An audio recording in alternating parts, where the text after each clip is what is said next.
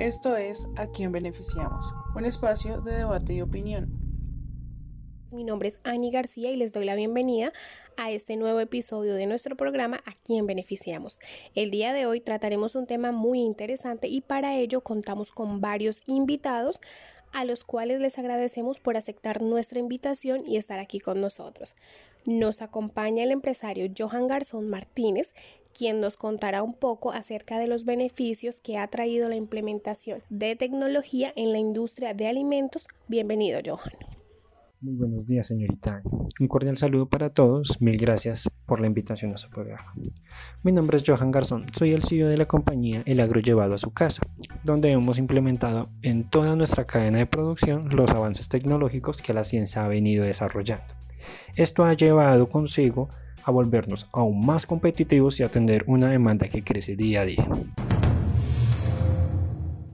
El proceso agroindustrial que desarrollamos en la compañía consta de un proceso cíclico, donde los desechos y los frutos de un proceso son utilizados por el siguiente. Un ejemplo de ello es la crianza de ganado, porcino, bovino y aviar junto con la producción de soya. Nosotros tenemos una demanda de alimentos que día a día crece y esto genera tener que producir grandes cantidades en tiempos y espacios reducidos. La agroindustria nos ayuda en ambos casos, pues solo se requiere de unos determinados espacios para la crianza y el proceso de engorde del ganado y otro para la producción de soya. Es nuestra materia prima en el proceso de engorde y crianza del ganado. Además de ello, también puede ser comercializada para consumo humano y gracias al gran avance que hemos logrado eh, con la biotecnología, se ha logrado acortar el tiempo de producción y los espacios de la misma, además de beneficiar a nuestros aliados comerciales con un mercado próspero. Esto a la vez beneficia a los mercados nacionales y a los territorios donde tenemos nuestras plantaciones con mano de obra.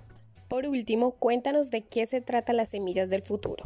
Por eso que me lo preguntes, Ale. Las semillas del futuro han sido un gran avance en la ciencia y la biotecnología, pues hemos logrado cultivar en terrenos áridos y en terrenos húmedos. Este avance proporciona una mayor capacidad de producción. A esto se le suma la obtención de frutos más durables y una mayor cantidad de producto, empleando un proceso de fertilización híbrida entre dos distintas variables de un mismo producto.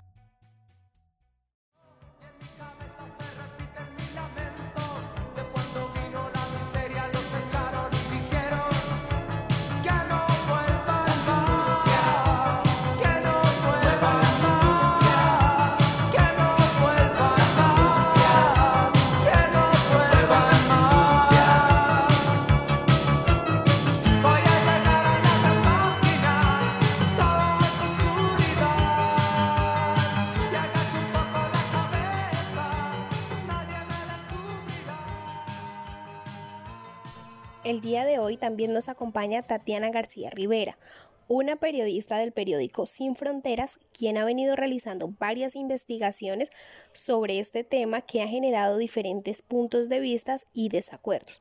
Nos pondrá en contexto de los resultados que ha obtenido de dicho trabajo investigativo. Un saludo muy especial para todos los oyentes. En efecto, sí es un tema bastante controversial desde el periódico Sin Fronteras hemos procurado explorar un poco más de este tema para así poderles brindar un poco más de información a nuestros lectores. En primer lugar, debemos centrarnos en que la palabra sostenible va más allá de ser un concepto que está de moda. Lo hemos venido escuchando en muchas partes y no solo este, sino también aquello que es eco, ¿no? Entonces, eco amigable, eco etcétera. Lo que es sostenible básicamente nos quiere señalar que se puede desarrollar o ejecutar sin comprometer recursos futuros. Por otro lado, una práctica que también está muy de moda es el consumo de comida rápida que en otras palabras le hace honor a su sistema de producción. La industria alimentaria se ha sobresaturado tratando de producir cada vez mayores cantidades de comida, afectando así desde nuestra salud física hasta nuestra salud mental. Entre tanto, hemos visto cómo muchas personas de las que trabajan en estas grandes industrias muchas veces ni se enteran a cabalidad de todos los procesos o de sus mismos proveedores y de qué tan responsables resultan los materiales o insumos con el medio ambiente. Básicamente, de nada nos sirve manejar una producción responsable si nuestro proveedor de vasos o platos, por mencionar un ejemplo, es altamente contaminante. Muy bien. Y ya para concluir, ¿qué mensaje te gustaría dejarle a nuestros oyentes? Esto lo dejo a modo de reflexión. No nos dejemos deslumbrar por toda la publicidad que vemos en las pantallas y optemos más bien por un consumo consciente y responsable sobre todo. La educación alimentaria empieza desde casa claramente y continúa en los colegios y demás instituciones. Y por supuesto les dejo la invitación para que sigan nuestra campaña en redes sociales con el hashtag consumo sostenible CO. Ahí también encontrarán mucha más información sobre este tema y recomendaciones para ser mucho más responsables con lo que compramos y por supuesto con lo que consumimos. Muchas gracias. Andrés Gómez Vargas es un ingeniero ambiental que también nos acompaña el día de hoy y nos informará desde su experiencia y labor todas aquellas afectaciones que han generado los diferentes inventos tecnológicos a lo largo de la producción de alimentos. A nuestros oyentes les recordamos que este es un espacio ampliamente informativo en el cual les brindamos diferentes argumentos y puntos de vista para que de esta manera se pueda llegar a tener una postura. Un cordial saludo a los oyentes y demás compañeros del podcast.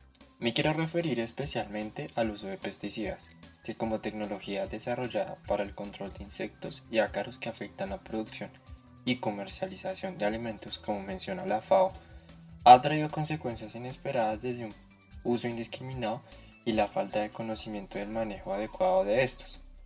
Y es que gracias a los distintos tipos que existen, estos afectan varias actividades relacionadas con el cultivo, los impactos ambientales son considerables y en efecto en la calidad de agua por efecto de escorrentía o infiltración en aguas subterráneas. Este puede afectar la toxicidad del cuerpo de agua, donde puede producir la muerte de la fauna acuática. Otro aspecto es la persistencia del pesticida, ya que puede alterar los procesos bióticos o y abióticos que normalmente ocurren en un sistema natural y mencionar también el proceso de eutrofización, que tiene origen por el enriquecimiento de nutrientes, que principalmente es de nitrógeno y fósforo. Estos provocan disminución del oxígeno disuelto en el agua, limitando la vida allí, así lo menciona un estudio de la UNAM. Yo la recomendación que daría eh, es que es necesaria la articulación entre instituciones que implementen mesas de diálogo y capacitación con el sector agrario donde pueden recomendar buenas prácticas sostenibles, donde éstas traerán mayores beneficios ambientales y conservarán los servicios ecosistémicos que nos brindan diariamente la seguridad alimentaria y una buena calidad de vida. Muchas gracias Andrés. Y no podemos dar por finalizado este episodio sin darle paso al médico Andrés Felipe Collantes, quien nos contará diferentes argumentos frente al tema que venimos desarrollando. Buenas tardes para todos. Muchas gracias por esta invitación por abrirme un espacio en este importante medio y un saludo para los demás panelistas. Bueno, quiero empezar que desde la época de Hipócrates nos recuerdan la importancia de una dieta adecuada para un estilo de vida saludable. La famosa frase que el alimento sea tu medicina se encuentra más vigente que nunca. Hace un par de años, un grupo de nutriólogos estudiaron lo que comían los estadounidenses y llegaron a conclusiones impactantes. Más de la mitad de todas las calorías que consumen proceden de alimentos ultraprocesados. Estos son producidos con formulaciones industriales que combinan grandes cantidades de azúcar, sal, aceites, grasas y otros aditivos para que los alimentos lleguen a ser más apetecibles y más baratos. Esta información no es muy lejana de lo que sucede en este nuevo globalizado e industrializado.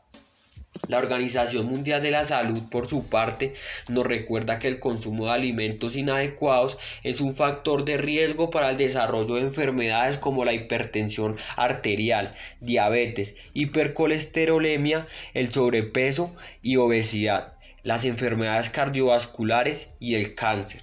Si bien el representante de la industria del agro llevado a su casa, el señor Jensi, nos viene a demostrar todas estas nuevas tecnologías, cómo han servido para lograr una producción a mayor escala, más rápida, más eficiente y más próspera económicamente. Esto solo los beneficia a ellos, a los productores. La salud humana cada vez más se ve afectada por estas nuevas tecnologías de la industria alimentaria. Un estudio publicado por la revista JAMA con más de 44.000 adultos franceses concluye que el elevado consumo de alimentos ultraprocesados se asoció a un mayor riesgo de mortalidad en la población. Al día de hoy, desde mi punto de vista, es inevitable consumir productos ultraprocesados y modificados genéticamente pero cada persona debe investigar por su cuenta qué es lo que come y qué es lo que le está dando a su familia, para tratar de alimentarnos de una manera más sana y así gozar de una mejor salud. Gracias por esta invitación.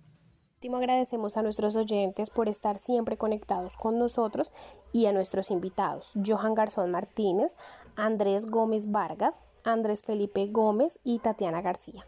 Recuerden que también nos pueden seguir a través de nuestras redes sociales en Instagram como arroba a quien beneficiamos.